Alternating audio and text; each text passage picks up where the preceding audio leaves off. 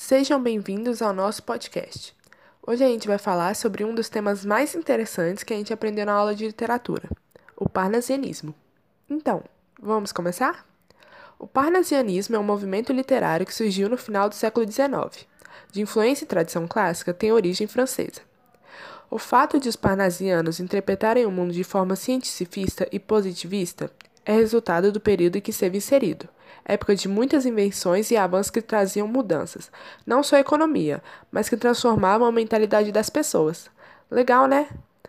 A causa disso foi porque a valorização da ciência rompe com o subjetivismo, marca da escola literária anterior, o romantismo. E você?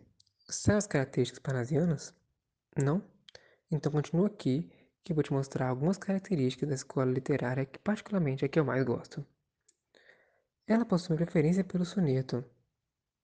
Tem textos mais criativistas, ou seja, detalhados, detalhados, e também possui textos bem objetivos.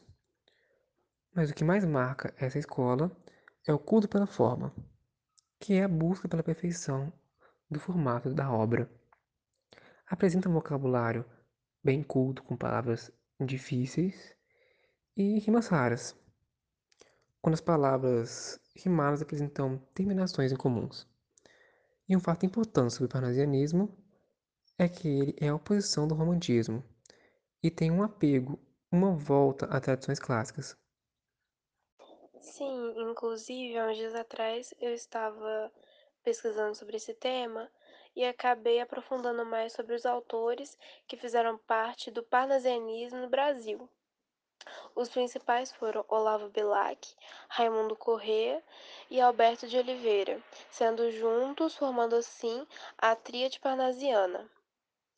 As principais obras deles, algumas delas foram Primeiros Sonhos, Sinfonias, poesias, Via Láctea, Profissão de Fé, Vaso Chinês, canções românticas, enfim. É, mas além destes, outros autores que também merecem um grande destaque são Augusto de Lima, Bernardo Lopes, Francisca Júlia, dentre outros.